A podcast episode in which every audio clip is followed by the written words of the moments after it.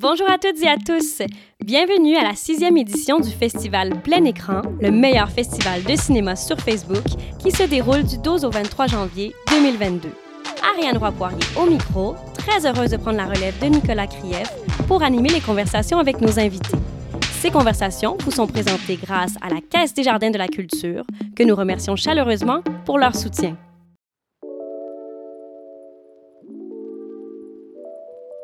Dans cet épisode, on reçoit Anne Koizumi, réalisatrice, pour son film In the Shadow of the Pines, dans lequel elle explore sa relation complexe avec son père immigrant japonais.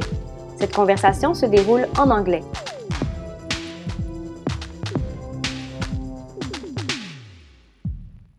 Thank you so much, Anne, for uh, joining us and having this chat with us about your wonderful, wonderful film In the Shadow of the Pines. Thank you so much for having me, Ariane. I'm so happy I get to have these talks um, with all the creators because, like, since I chose the film for this edition of uh, Plein Écran, well, it also means that I love them, that I really love the film, and uh, it's nice because I get to tell uh, you why I love your film so much. It's uh, mostly what Plein Écran is about. we give a lot of love to the films we selected, and I, I think what strikes me the most about your film is how like completely sincere it is that's what I felt when I first saw it a long time ago, I must say. And uh, it's like it's a very intimate piece, uh, but yet it feels universal. And I think that's what makes it so touching, so deeply touching. And I also love the way you use mixed medias to tell that story and how you made it a, a conversation with your dad. I think that's so beautiful.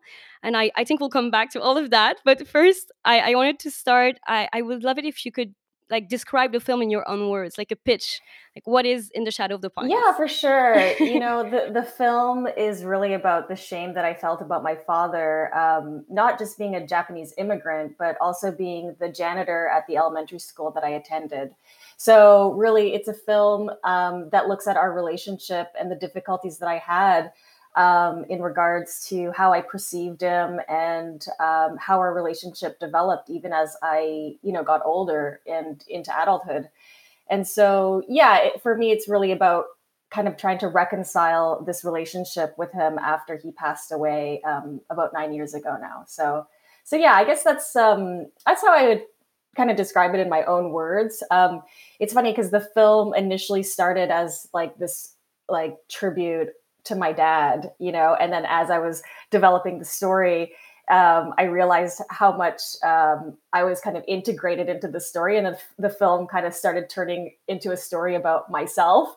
And so, um, so yeah, obviously, that's kind of how the father-daughter relationship part of the story came into the whole story. Yes, and I think it's so interesting because you said it started like as a tribute, but the film does talk a lot about shame I think it's uh, the starting point, and I I, wa- I wonder like what made you decide to share that story that you you've been trying to add to hide for so long because like which there's a lot of hiding when you're ashamed yeah well i think i think you know the story initially came up came about when my father passed away and i had to write his eulogy mm. at, uh, for his funeral and then when I, as i was writing it you know i realized how little i knew about my father you know i I didn't know about his life prior to coming to Canada. I didn't know about his childhood, of him growing up in in an orphanage. You know, all of these stories about my parents' experiences pre uh, immigration. You know, they never talked about it, and so I was like, okay, well, there's like I need to find out more about my father, and it's really unfortunate this is that this is kind of happening like after he's passed away. And then there was all of this kind of regret and sadness you know obviously i'm going through all of this grief and loss because my father has passed away. I don't really know much about him. And then i start thinking about all of my memories about him when i was a child and those memories are so painful you know? I think about okay how i was so embarrassed of him how i had so much shame how i really didn't want anybody to know he was my father. And that just filled me with even so much more grief you know? And i just thought oh my goodness like and and now the fact that he's gone it's like how exactly am i supposed to reconcile this relationship? And so yeah just kind of going back to what you were saying in regards to shame it's like i had this shame as a child and even as an adult about who my father was and then i i'm kind of carrying this additional shame of the way that i treated him And so, yeah, I think obviously that's kind of like the main theme of the film. Um, and that obviously just comes from my, you know, my genuine feelings um, that that I had felt and that I was feeling. And so, so yeah, I think that was really what I was trying to to to um, get over, you know, through making this film. Yeah, totally. And you say uh, there was like you were ashamed of him when you were younger, and then there's more shame because you are ashamed of being ashamed of him. Like it's a continuum. Uh, but do you remember if younger, like when you were a child, did you uh, feel ashamed that you were ashamed? Did you feel that double shame? No, no, I didn't. I really didn't. I think when I was a kid, the only shame that I felt was the fact that he was the janitor and that I didn't want anyone to know that he was my dad. Like I wasn't I didn't feel bad about that when I came home and nobody, you know, it was just our family. Like I I really was just concerned about how others how others, especially my peers, perceived me. Um, and again, that goes into my teen years and that goes into my adulthood. So so no, it really wasn't that I didn't feel the double shame until he passed away because it was just too late to say anything to him. Yeah, yeah, I understand. And that's why you made the film in a way. And you chose to approach it as a documentary. And I'd like to you to talk a bit about this, about the process and the archival footage we see in the film also, because it's so interesting. Yeah, yeah, absolutely. Yeah, like I, I, you know, obviously because the story is based on my life and my father's life, you know, I wanted to, I wanted to approach it as a documentary film, and I've never made a documentary before. So, um, but I did go to film school, so and I did study a lot of documentaries, um, and I, a lot of my peers are documentary filmmakers, which is great. Um, but yeah, I really started it as like research. You know, I started by doing interviews with my family members. I traveled to Japan to meet you know my my father's brothers, his sister in law, people he grew up with at the orphanage. Um, I was even able to, you know, when I was doing my research in Japan, I was able to go back to Kumamoto, which is where the orphanage is and and was like it still exists as an orphanage there today. And my my cousin actually um, is uh, was living in Kumamoto at the time that I was doing my research, and so he took me on a tour of the orphanage um, and and then there I was able to take photos and videos and really get get um, you know see what it what it looked like. Some of the original buildings were still there, which was pretty incredible. And then and so when I was leaving, my cousin gave me a, a DVD and he said, "Hey, there's this film." Um, that was made in like 1949 by American Lutheran missionaries. So, American missionaries who actually started that orphanage. And they made this film, an educational film about the missionary work that they were doing um, in Japan. And so, so there was this 45 minute film that was entirely shot at the orphanage where my father was raised. He would have been living there when that film was made. So That's that was, incredible. He yeah, he would have been like six or seven years old at that time and there's a 45 minute color film about this place. And i just was like oh my goodness like i need to use some of this in my film. And so i was kind of going through the footage and that's how i was able to construct my father's side of the story. Mm-hmm um, in the film, and um, and yeah, and then of course I had to get permission. That was like a whole other thing, but I was able to contact the right people and and get permission to use that archival footage. But but that was really a gift, you know. Like I just I couldn't have asked for anything more in regards to to obtaining that that part of his story but also you know original footage of from when he was a child so yeah that's absolutely crazy and it like since the film has a lot of mixed medias, you have uh, pictures, you have stop motion. It's I think it makes it li- really really rich, and uh, with uh, the voice because like it's a conversation, like I said. But I want to hear you a bit about about when when did you choose to make it a conversation and to have like someone play your dad?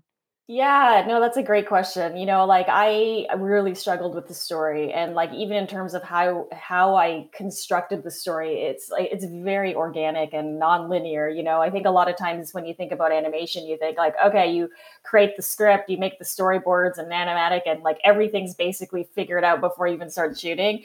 Whereas like I worked completely, I don't even know if it was backwards, but I was just kind of like all over the place and you know, I think I got to a certain point where I was just like, okay, I just need to start shooting or else I'm mm. never going to get this thing done. And so I just shot certain scenes that I thought, okay, I know for sure the scene's going to be in the film. I'm just gonna I'm gonna go for it. And then you know I shot like probably about three scenes, and I had assembled um, a bit of a cut, and I showed it to a friend who you know I I trust, and I went to film school with her, and she's a fantastic filmmaker, and and you know and and initially it was really just my narration i was just going to be talking over the entire thing and you know she there was one scene that I showed her, which was the forest scene, and I call out into the forest for my father, and I, you know, as if I'm looking for him. And she said, you know, it would be great if you made it a conversation mm. between your dad. And I just thought, oh my God, Kelly, like, yes, absolutely. She, and, and, and so that was when I started writing a script and I started writing a dialogue between my father and I and and um, yeah and then in that sense it made so much sense because you know it's like this this way of trying to connect with my father which i obviously can't anymore and then to be able to have this conversation with him um, through this uh, film that i'm making um, yeah i think it was uh, cathartic yeah. i guess you could say totally and it, yeah i think uh, we feel it when we watch yeah. the film and it allows us to be really really uh, with you and in the moment and it, it, makes it really touching as i said i think. And i'm wondering like did, did making the film like you said it was cathartic but it did it also change the way you see your relationship with your father? Because you learned a lot about him things you probably didn't know. So did it change the way you see him and your relationship?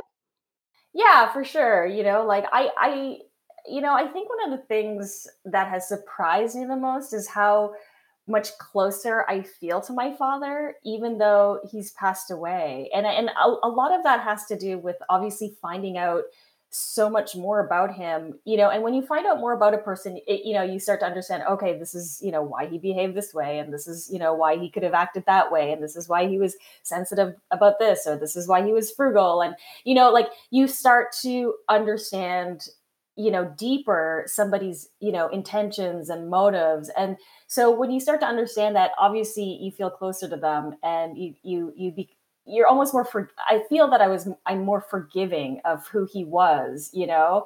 Whereas when i was younger i didn't want to understand that. And it just it made sense to me and i i didn't care to you know further develop that you know but I think, yeah, I, I feel for sure a lot closer with my father, and I do see him in a different way, and I have so much more respect for him and and and for what he did and for what he sacrificed, and and yeah, yeah, absolutely. That's so beautiful.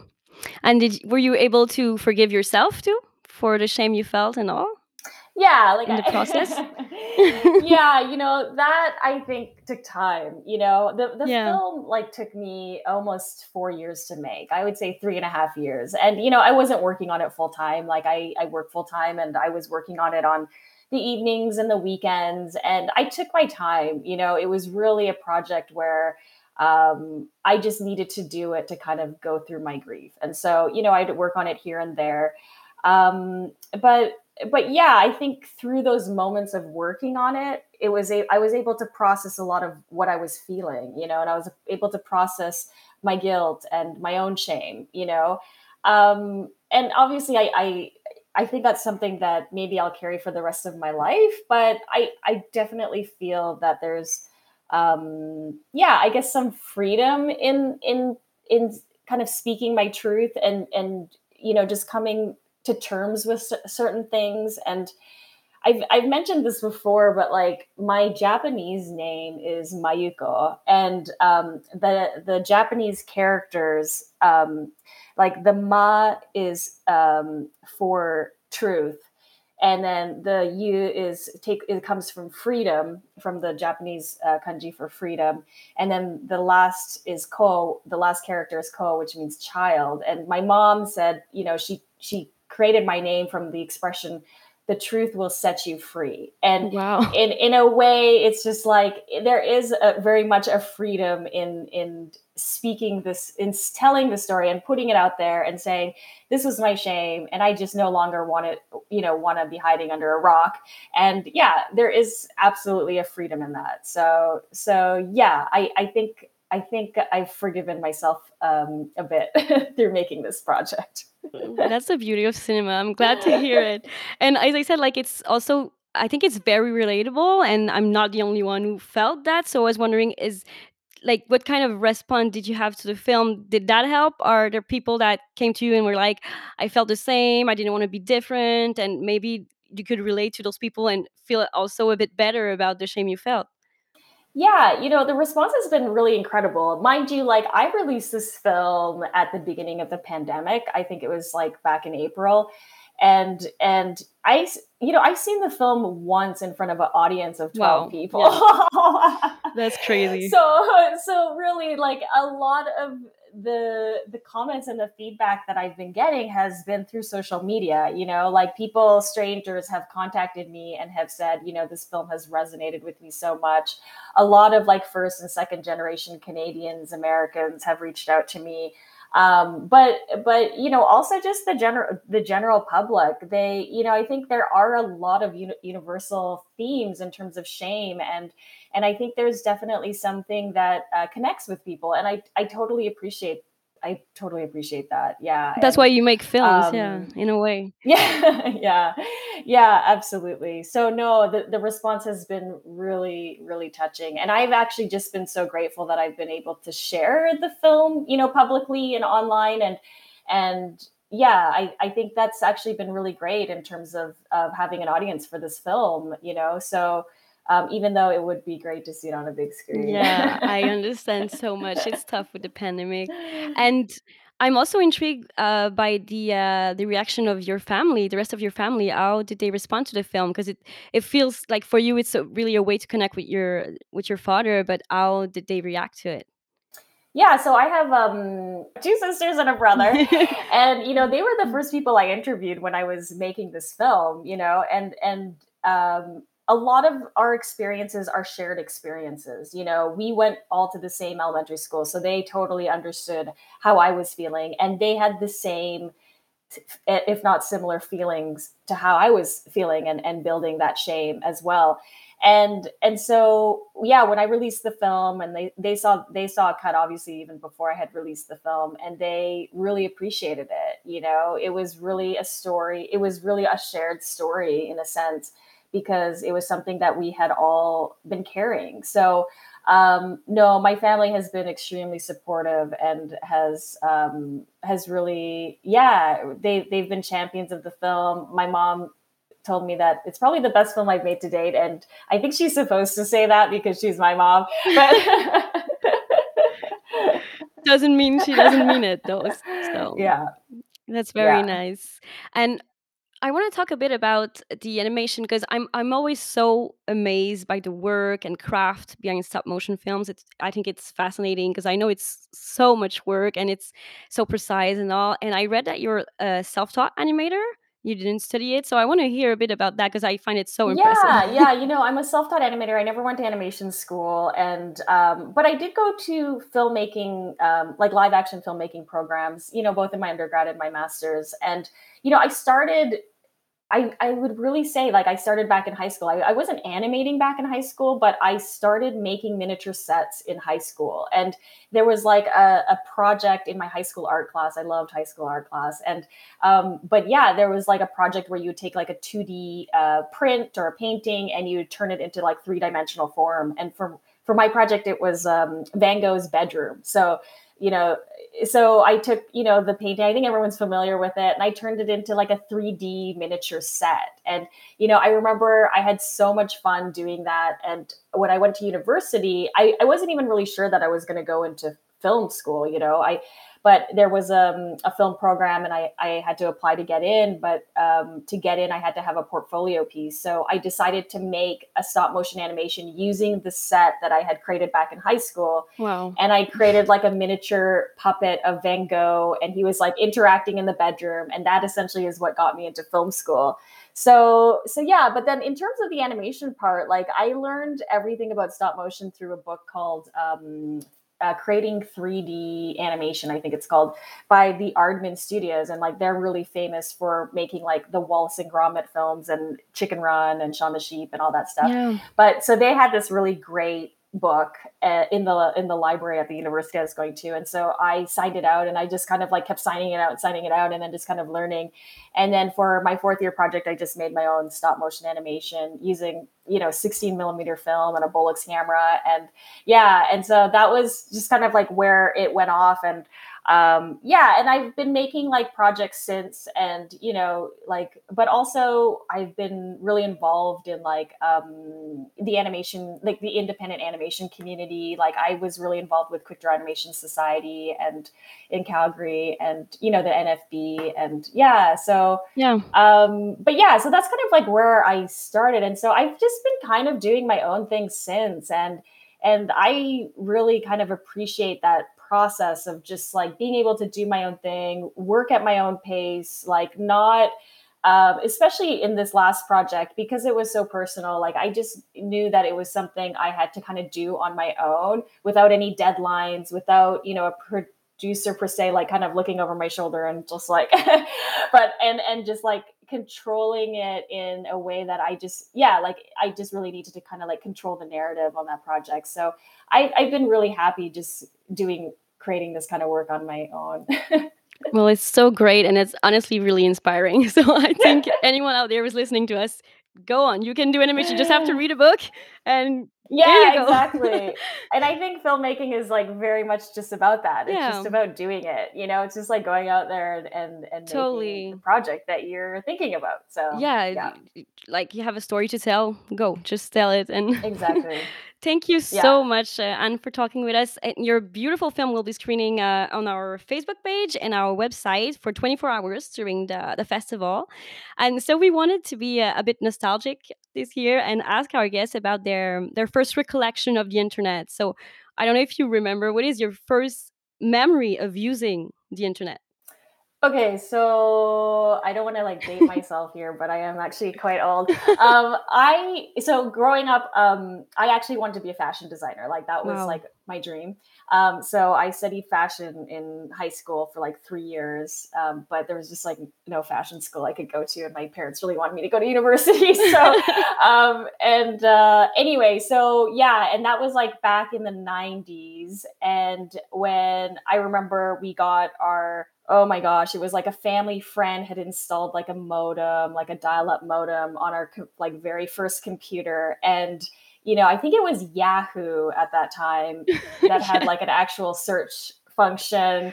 And the first thing I Googled was Kate Moss because I loved Kate Moss and wow, I thought she was I love it. A- kind of embarrassed to say that, but yeah, that's that was like my first experience with the internet, and I thought because I used to collect, you know, fashion magazines and cut out pictures and put them in a scrapbook, and I just loved her so much, and so yeah, I that's my first memory of the internet. That's absolutely beautiful. You shouldn't be ashamed of that. I love it. I love this question because it says a lot about like the passions of uh, our guests. So I love it. Thank you. Thank you so much, Anne, for uh, coming talk to us. And I hope everyone enjoys your film as much as we did uh, at Plein Écran. Oh, thank you so much for having me. Thank you.